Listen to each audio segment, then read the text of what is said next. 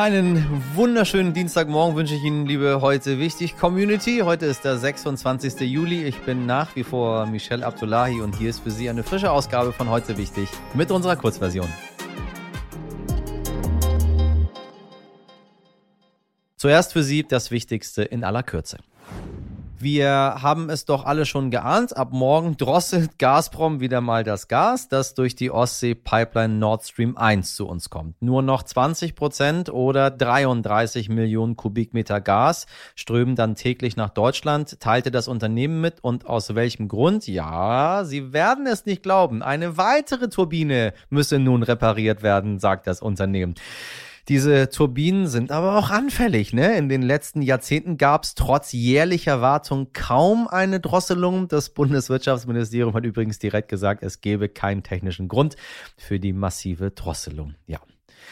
Falls Sie am Mittwoch vorhaben, in den Urlaub zu fliegen, dann wird das in München und Frankfurt schwierig bis unmöglich, denn die Gewerkschaft Verdi ruft 20.000 Beschäftigte beim Bordpersonal der Lufthansa zu einem eintägigen Streik auf. Es wird damit gerechnet, dass die meisten Flüge ausfallen. Die Militärjunta in Myanmar hat erstmals seit Jahrzehnten vier Menschen hingerichtet, trotz internationaler Proteste. Zwei der Männer waren im Land sehr prominent und kämpften seit Jahrzehnten für mehr Demokratie. Es handelt sich um die ersten Todesstrafen in dem südostasiatischen Krisenstaat seit 1990. Das Militär hatte im Februar 2021 geputscht und die damalige Regierungschefin Aung San Suu Kyi entmachtet. Mehr Geld gibt es für Millionen ArbeitnehmerInnen in Deutschland. Der Grund ist eine Steuerentlastung, die jetzt greift. Es gibt rückwirkend mehr Netto vom Brutto, weil der Grundfreibetrag zum 1. Januar angehoben wurde. Damit bleiben beispielsweise für Singles knapp 70 Euro mehr im Jahr übrig und der fehlende Betrag für dieses Jahr wird nun mit dem Juli-Gehalt ausgezahlt. Aber liebe Leute, nicht alles auf einmal ausgeben. Stellen Sie sich einmal vor, Sie äh, wachen morgens auf und haben keinen Kaffee mehr zu Hause. Weil Sie diesen Kaffee aber brauchen, um überhaupt erst einen Fuß vor die Tür zu setzen, bestellen Sie ihn online bei einer App wie Gorillas, Getir oder Flink. Innerhalb von zehn Minuten ist der Kaffee bei Ihnen und Sie können ganz in Ruhe in den Tag starten. Das klingt doch wunderbar. Nie wieder müde einkaufen gehen müssen.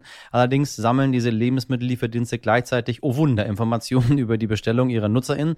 Datenschutz wird eher so ein bisschen kleiner geschrieben. Ich habe mich mit Denise Wachter unterhalten. Sie ist Genuss- und Kulinarik-Expertin des Stern und hat in einer Kolumne Menschen, die bei Gorillas und Co. bestellen, als gläserne Esser bezeichnet. Was genau sie damit meint und welche digitalen Lebensmittel-Apps es außerdem gibt, dazu jetzt mehr. Denise, ich grüße dich ganz herzlich. Schön, dass du da bist. Dankeschön, ich freue mich. Vielen Dank für die Einladung. Ähm, also erstmal mal für alle Menschen da draußen, die nicht ähm, das große Glück haben, in einer pulsierenden Großstadt wie Hamburg oder Berlin zu leben ähm, und die sich die Essen nicht äh, aus dem Supermarkt kommen lassen, sondern tatsächlich noch einkaufen fahren. Äh, kannst du einmal sagen, was Gorillas und Co. überhaupt so sind? Gorillas ist ähm, quasi ein digitaler Supermarkt und äh, es gibt eine App und per Mausklick kann man sich Lebensmittel, aber auch Sachen des alltäglichen Bedarfs, sei es Toilettenpapier oder Weinflasche oder eben frisches Gemüse, Aufschnitt, aber auch Fleisch ähm, per Klick quasi in einen digitalen Warenkorb legen. Und das Versprechen ist, innerhalb von zehn Minuten werden diese Lebensmittel vor die Tür gestellt. Entweder die Lieferanten klingeln oder ähm, sie legen sie vor die Tür ab. Das war zum Beispiel oft in Corona-Zeiten der Fall. Und das klappt erstaunlich gut. Also ist äh, ziemlich reibungslos. Die zehn Minuten schaffen sie fast immer. Ja, vor allem, ich glaube, am Anfang waren es sogar sechs bis sieben Minuten. Wir hatten das natürlich auch hier getestet ähm, im ersten oder zweiten Lockdown, als die sich nach Hamburg ausgerollt hatten, weil es ja ein Berliner Startup, das vor zwei Jahren gegründet wurde. Genau. Also die Idee gibt's eigentlich schon lange. Wenn man mal in der Türkei war, in Istanbul, dann weiß man, äh, dass dort äh, die Supermärkte gerne liefern. Ähm, in vielen anderen Ländern auch, aber nicht ganz so hochgradig professionell, wie wir das jetzt haben, weil man denkt, toller Service. Du hast einen Artikel geschrieben, der gläserne Esser. Ähm, Lieferdienste Richtig. wie Gorillas wissen genau, was wir essen. So, das ist erstmal gut. Und dann, warum das äh, gefährlich sein könnte. Und dann dachte ich mir so, okay, habe ich noch nie drüber nachgedacht. Ich dachte mir, sieben Minuten ist die Kaffeesahne da. Oh, äh, warum ist das gefährlich? Richtig, und, und das ist eigentlich genau der Knackpunkt. Also wir kennen es ja eigentlich mittlerweile, datenschutztechnisch von Amazon, von Facebook, dass wir da schon vorsichtiger sind. Bei Instagram, wenn wir zum Beispiel, also mir geht es so, ich habe eine zweijährige Tochter, wenn ich da ein Bild poste, wo ihr Gesicht auch nur drauf ist, klebe ich was drüber. Ne? Irgendwie hat ja. man da schon so ein Bewusstsein mittlerweile entwickelt. Beim Essen, interessanterweise, haben wir dieses Bewusstsein nicht oder die meisten einfach nicht, weil sie denken, ja, ist ja nur wo Essen. ist das Problem? Es ist doch nur Essen. Also wieso soll ich das nicht meine Daten rausgeben? Und an sich ist der Ansatz ja total toll. Das ist ein äh, digitaler Supermarkt mit einem Regal, das mitlernt. Das heißt, du wählst deine Zutaten aus oder deine Produkte und beim nächsten Bestellvorgang hast du die vielleicht wieder untereinander oder du hast sie vielleicht sogar in deinem Warenkorb und kannst einfach auf nochmal bestellen drücken. Eigentlich total klug, sparst dir einfach diese langen Wege im Supermarkt, wo du alles bekommst, alle Produktranges und ähm, dich erstmal durchwühlen musst. Das Gefährliche ist halt, ähm, und das sagt, ähm, sagen Experten, beziehungsweise mit einem, mit dem ich darüber gesprochen habe, der sehr viel ähm, dazu recherchiert hat, ähm, was die Digitalisierung mit unserem Essverhalten oder mit unserer Ernährung macht. Das ist Hendrik Hase, der ist auch Food-Aktivist.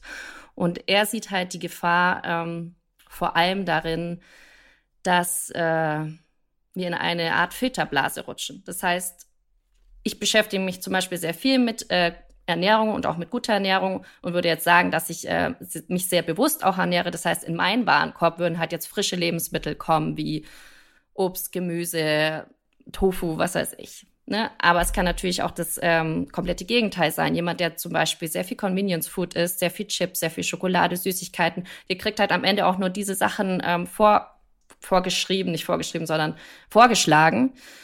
Und könnte natürlich passieren, dass er sich in so eine Spirale verfängt und sich schlecht ernährt. Also der, die App, die weiß ja nicht, wie wir uns ernähren, beziehungsweise sie weiß ja nicht, wie gesunde Ernährung geht per se, sondern sie bildet ja einfach nur die Kundenwünsche ab. Und das könnte natürlich eine Gefahr sein. Eine Gefahr.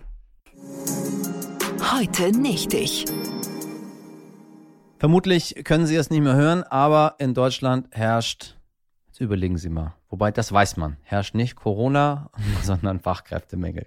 Das ist natürlich ein Problem und überall wird nach Lösungen gesucht. Man könnte zum Beispiel die betroffenen Berufsgruppen attraktiver gestalten und besser bezahlen. Nur so ein ganz kleiner Vorschlag. Oder man macht es einfacher für Migranten in Deutschland arbeiten zu dürfen. Oder wir hören auf Sigmar Gabriel. Der Ex-Politiker hat nämlich einen neuen, ganz kreativen Vorschlag die 42-Stunden-Woche, während andere Länder also diskutieren, eine Vier-Tage-Woche einzuführen, weil MitarbeiterInnen dadurch zufriedener, gesünder und produktiver sein sollen, hat ein in Rente stehender Politiker beschlossen, das Problem des Fachkräftemangels sei, äh, dass die ArbeitnehmerInnen zu wenig arbeiten. So, Sigmar, na dann frohes Schaffen.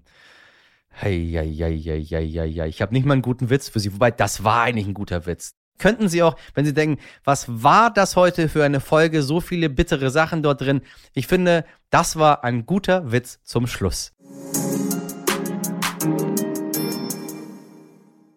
Das war's mit heute wichtig in der Kurzversion. Falls Ihnen das Thema um Gorillas und die digitale Lebensmittellieferung gefallen hat, dann hören Sie doch gerne mal in unsere langen Version. Abschließend würde ich gerne von Ihnen wissen, wie Sie zu dem Vorschlag stehen, die fünf Tage Isolation bei einer Corona-Infektion abzuschaffen. Sind Sie dafür, dagegen oder haben Sie eine ganz andere Meinung? Würde mich wirklich mal interessieren, weil dann haben wir mal ein gutes Meinungsbild, was denn die Leute da draußen so sagen. Schreiben Sie uns gerne an heute wichtig und alle Ihre anderen Anregungen, Fragen oder Themenvorschläge natürlich auch. Ich wünsche Ihnen einen schönen Dienstag. Machen Sie was draus. Bis morgen. Ihr Michel Abdullahi.